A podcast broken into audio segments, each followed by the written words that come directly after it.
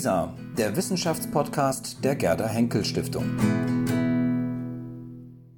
Frau Dr. Weinke, Ende Juni veranstalten das Jena Center Geschichte des 20. Jahrhunderts und das Imre Kertész Kolleg Jena ein dreitägiges Symposium zum Thema Menschenrechte bzw. zur Menschenrechtspolitik. Warum ist das Thema heute aktuell und für Historiker interessant? Ja, die Geschichtswissenschaft hat sich diesem Thema eigentlich mit erheblicher Verzögerung erst zugewendet. Das hört sich auf den ersten Blick vielleicht überraschend an. Es ist aber so, dass die Forschung hm, ja im Grunde seit den 90er, Nuller Jahren dominiert ist von der Politikwissenschaft und der Völkerrechtswissenschaft und die Historiker eigentlich im Grunde zunächst diese Debatte nur passiv verfolgt haben, ohne sozusagen selbst aktiv daran teilzuhaben. Das hat sich, ich würde sagen, hat sich in den letzten drei, vier Jahren erheblich geändert. Es haben einige Historiker begonnen, empirisch zu diesem Thema zu forschen. Und sie tragen damit der Tatsache Rechnung, dass es sich bei den Menschenrechten in gewisser Weise um eine Leitkategorie des 20. Jahrhunderts handelt, eine Leitkategorie, die das politische Denken und Sprechen im 20. Jahrhundert in erheblicher Weise geprägt hat. Einige Politikwissenschaftler nennen ja auch die Menschenrechte das zentrale Ordnungsprinzip der globalen Moderne. Das heißt also, die Historiker haben sich jetzt sozusagen diesem Phänomen zugewandt und versuchen das vor allem eben durch eigene empirische Forschung zu untermauern. Zu dem Begriff oder auch dem Konzept der Menschenrechte kommen wir gleich nochmal zu sprechen. Vorab noch einmal kurz zu Ihrem Symposium, denn es hat einen ganz, ja, fast programmatischen Titel, der lautet Towards a New Moral World Order. Was meint dieser Titel genau? Die Idee hinter unserer Tagung war die, dass wir uns zunächst mal entscheiden mussten, untersuchen wir das gesamte 20. Jahrhundert oder beschränken wir uns auf eine bestimmte Periode. Diese neue Weltordnung bezieht sich in gewisser Weise auf die politische Rhetorik sowohl nach dem Ersten Weltkrieg als auch nach dem Zweiten Weltkrieg und nach dem Ende der bipolaren Weltordnung. Das heißt, diese tiefgreifenden politisch-sozialen Umbrüche waren jeweils mit dem Versuch verbunden, ja, so etwas wie eine neue Weltordnung errichten zu wollen, und zwar eine Weltordnung, die dezidiert auf den Grundlagen des Rechts und einer spezifischen Form der Moralität errichtet sein sollte. Also das ist ein sehr auffälliges Phänomen, das jeweils nach den beiden Weltkriegen und dann nach dem Ende des Ost-West-Konflikts von den politisch Verantwortlichen der Versuch unternommen wurde, eine ja, rechtsgestützte Weltfriedensordnung zu errichten. Und das hat ja erhebliche Diskussionen jeweils hervorgerufen. Also Sie erinnern sich ja vielleicht, dass George Bush der Ältere diese Devise der New Moral World Order am Anfang der 90er Jahre ausgerufen hat, sozusagen nach dem Ende des Kalten Krieges. Damit ging natürlich in gewisser Weise eine triumphalistische Interpretation des Kalten Krieges einher. Es wurde ja sozusagen von amerikanischer, von offizieller amerikanischer Seite die Position vertreten, dass die USA in diesem Konflikt als Sieger hervorgegangen sei und dementsprechend Ausrichtung dieser neuen Weltordnung, also sozusagen die wertemäßige Ausrichtung auch bestimmen könnten. Und ja, einerseits hat dies von intellektueller Seite relativ früh Widerspruch hervorgerufen. Auf der anderen Seite haben dann aber auch die realpolitischen Ereignisse gezeigt, dass dieses triumphalistische äh, Selbstverständnis mit Bezug auf die Menschenrechtsidee dass das ja doch in großer Diskrepanz zu den weiteren politischen Entwicklungen stand. Also das heißt, Kriege waren auch danach nicht beendet. Es gab militärische Interventionen, es gab schwere Menschenrechtsverletzungen und insofern hat sich eben gerade vor diesem Stichwort eine lebhafte Debatte über den Nutzen und den Nachteil der Menschenrechtsidee entwickelt. Sie sprechen das Thema an. Sie haben schon gesagt, Krieg und Menschenrechte haben Sie in einen Zusammenhang schon gebracht. Wenn man sich die vergangenen 20 Jahre anschaut, gab es, glaube ich, kaum noch einen Krieg, an dem zumindest der Westen auch beteiligt war, der nicht im Namen der Menschenrechte bzw. deren Schutz geführt worden wäre. Standen dabei die Menschenrechte tatsächlich immer im Vordergrund, beziehungsweise anders gefragt, haben die Menschenrechte, zumindest die Idee der Menschenrechte, irgendwann ihre Unschuld verloren?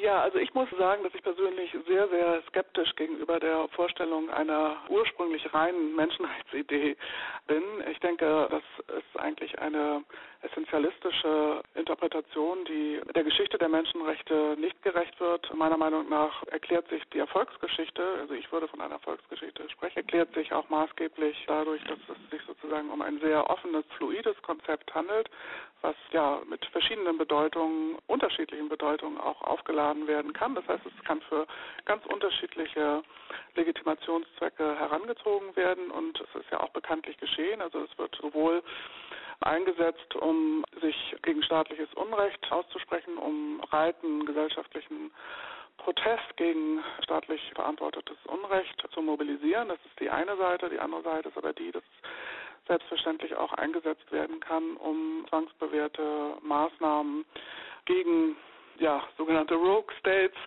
gegen Diktatoren, aber auch gegen ja, einfach missliebige politische Figuren einzusetzen. Und es wird also sozusagen für diesen zwangsbewährten Einsatz bedarf es bekanntlich auch des staatlichen Zwangsapparates.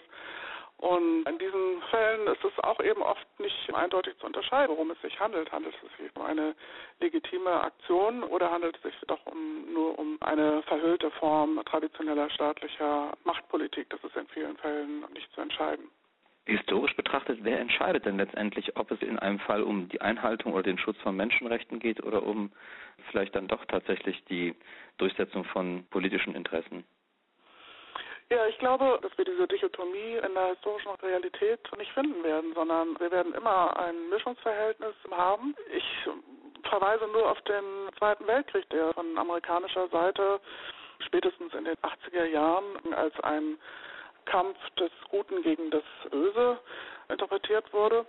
Aber selbstverständlich wissen wir aus den historischen Forschungen, dass auch der Zweite Weltkrieg in erster Linie eine Auseinandersetzung verschiedener nationalpolitischer Interessen war und dass dieser Krieg, ich spitze es jetzt mal zu, aber auch von westlicher Seite wurde dieser Krieg nicht in erster Linie zum Zwecke der Durchsetzung der Menschenrechte geführt. Das heißt, das Thema der nationalsozialistischen Vernichtungspolitik in Osteuropa, konkret auch der Genozid an den europäischen Juden, das waren keine Themen, die in dieser militärischen Auseinandersetzung im Vordergrund standen und sozusagen diese Klassifizierung als Menschenrechtskrieg ist sozusagen eine spätere Zuschreibung, die in gewisser Weise der Entstehung des Holocaust-Gedächtnisses in den 80er Jahren zu verdanken ist. Das heißt, die Idee, einen Krieg im Namen von Menschenrechten zu führen, ist relativ neu? Also ich denke vor allem jetzt an die 90er Jahre, wenn man beispielsweise sich die ja. Kriege in Ex-Jugoslawien anschaut. Also ich würde sagen, dass tatsächlich der dezidierte Bezug auf den Menschenrechtsbegriff ein relativ neues Phänomen ist, das man allerdings eben in einen längeren Zusammenhang einordnen muss. Das heißt, man muss sehen, dass sich diese Idee, sich für beispielsweise ethnische Minderheiten einzusetzen, für religiöse Minderheiten einzusetzen, dass diese Idee eigentlich schon auf das späte 19.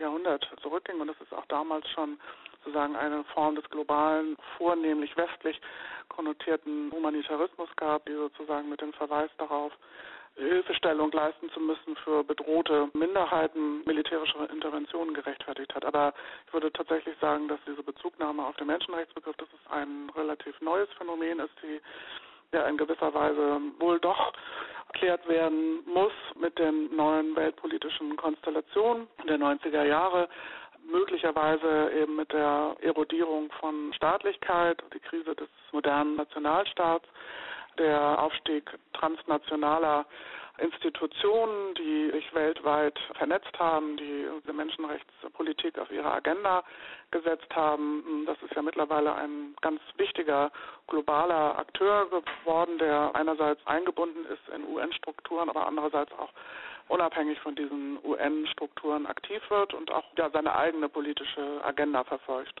Sie haben ja eben das zweite Stichwort geliefert, das mich auch noch sehr interessiert, die Herkunft der Menschenrechte oder überhaupt die Idee der Menschenrechte, wie sie historisch entstanden ist.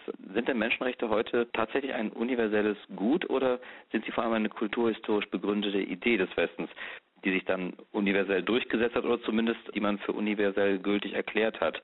Also ich bin angewiesen auf das, was sozusagen andere Forscher dazu geschrieben haben. Ich persönlich bin ähm, da sehr, sehr vorsichtig, das als Gut des Westens, als exklusives, als exklusive Errungenschaft des Westens reklamieren zu wollen. Ich denke, man muss schon sehen, dass sozusagen diese Grundideen, die Grundideen des Menschenrechtskonzepts, dass sie sozusagen ja in ganz verschiedenen Kulturen und verschiedenen Religionen verankert sind. Man könnte vielleicht sagen, dass dieses dezidiert individualistische Konzept, dass das eine typisch westliche Eigenschaft ist. Es gibt natürlich auch Historiker, die so argumentieren, die sagen ja, eigentlich im Grunde die Menschenrechtsidee ist intrinsisch mit der Entwicklung des modernen europäischen Nationalstaats verknüpft. Das heißt, sozusagen ohne diesen modernen europäischen Nationalstaat hätte es auch das Konzept der Menschenrechte nicht gegeben. Und das ist ein interessanter Ansatz, weil das verweist ja im Grunde auf dieses Spannungsverhältnis, das ich eben schon erwähnt habe, dass es eben auf der einen Seite das Bedürfnis gibt, die Staatsbürgerschaftsrechte zu transzendieren und eben zu einem breiteren Rechtsverständnis jenseits der staatlich verbürgten Rechte zu kommen, dass es aber auf der anderen Seite auch keine Menschenrechte geben kann ohne staatliche Autoritäten und ohne staatliche Gewaltapparate. Das muss man auch sehen und das zeigt die Geschichte auch. Also insofern, ja, also ich würde schon sagen, dass es, dass es sehr, sehr eng mit der Geschichte des Westens, der westlichen Nationalstaaten verknüpft ist, aber dass selbstverständlich der Westen kein Exklusivrecht auf dieses Konzept beanspruchen kann. Kommen wir zum Abschluss noch einmal auf das Symposium zu sprechen. Wie weit spannen Sie den historischen Zeitrahmen, wenn Sie sich mit dem Thema auseinandersetzen? Aus welchen Blickwinkeln wird das Thema Menschenrechte, Menschenrechtspolitik, Völkerrecht beleuchtet? Und was ist sozusagen das Ziel am Ende? Worauf wollen Sie hinaus? Ja, wir wollen eigentlich im Grunde einige Forschungsstränge, die sich in den letzten ja, drei, vier, fünf Jahren entwickelt haben, auf dieser Konferenz zusammenführen. Wir wollen sozusagen den Austausch über dieses Thema fördern. Ich hatte schon gesagt, das ist ja in gewisser Weise, dass wir vor der Entscheidung standen, betrachten wir das gesamte 20. Jahrhundert oder konzentrieren wir uns auf die zweite Hälfte des 20. Jahrhunderts. Wir haben uns jetzt für die zweite Variante entschieden. Wir konzentrieren uns auf die Zeit des Ost-West-Konflikts, also ausgehend von den Diskussionen des Zweiten Weltkriegs, auf die unmittelbare Nachkriegszeit, dann die Zeit des Kalten Krieges ein dritter Punkt sind die 70er Jahre, die von einigen Historikern als die eigentliche Entstehungsphase des modernen universalistischen Menschenrechtsbegriffs bezeichnet werden und dann die Zeit nach 89, also sozusagen, wo die Menschenrechte eigentlich zu einem wirklich globalen Begriff werden, wo aber auch Spannungen im Zeichen des Krieg gegen den Terror, Rückwirkungen des 11. September dann besonders greifbar werden.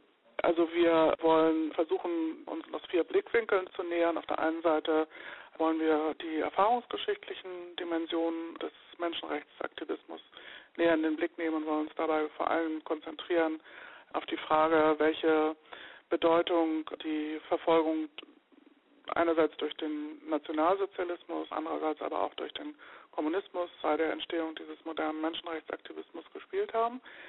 Dann wollen wir uns als zweites näher befassen mit den Wechselwirkungen zwischen dem humanitären Völkerrecht oder dem Völkerstrafrecht und der Entwicklung der Menschenrechte. Das verweist vor allem darauf, dass mit Nürnberg, mit den Nürnberger Prozessen eine Entwicklung eingeleitet wurde, die dann ja eigentlich lange, lange Jahre zum Stillstand gekommen war und bemerkenswerterweise in den 90er Jahren durch die internationale Gemeinschaft wieder aufgegriffen worden ist. Ein dritter Punkt befasst sich mit der Frage nach der Bedeutung der Geschlechterbeziehung, vor allem nach dem Wandel in den Geschlechterbeziehungen und der Entwicklung der Menschenrechtsdiskurse nach Ende des Zweiten Weltkriegs. Und letzter Punkt wollen wir uns dann der Frage widmen, inwieweit das Konzept der Menschenrechte als Kategorie der Zeitgeschichtsforschung, der Zeitgeschichtsschreibung im 20. Jahrhundert dienen kann. Werden die Ergebnisse oder auch der Verlauf der Diskussion, die einzelnen Beiträge in irgendeiner Form veröffentlicht? Ja, das ist bei den Jahrestagungen des Jena Centers allgemein üblich. Das heißt, es wird zeitnah, das passiert meistens innerhalb eines Jahres, werden Tagungsbände mit den Vorträgen entscheiden, ja. Und auch eine Dokumentation der Diskussionen. Frau Dr. Reinke, haben Sie vielen Dank für dieses Gespräch und wir wünschen Ihnen viel Erfolg für die Tagung, die dann Ende Juni, glaube ich. Ende Juni. in Jena stattfindet. Ja, ja, ich danke Ihnen auch vielmals.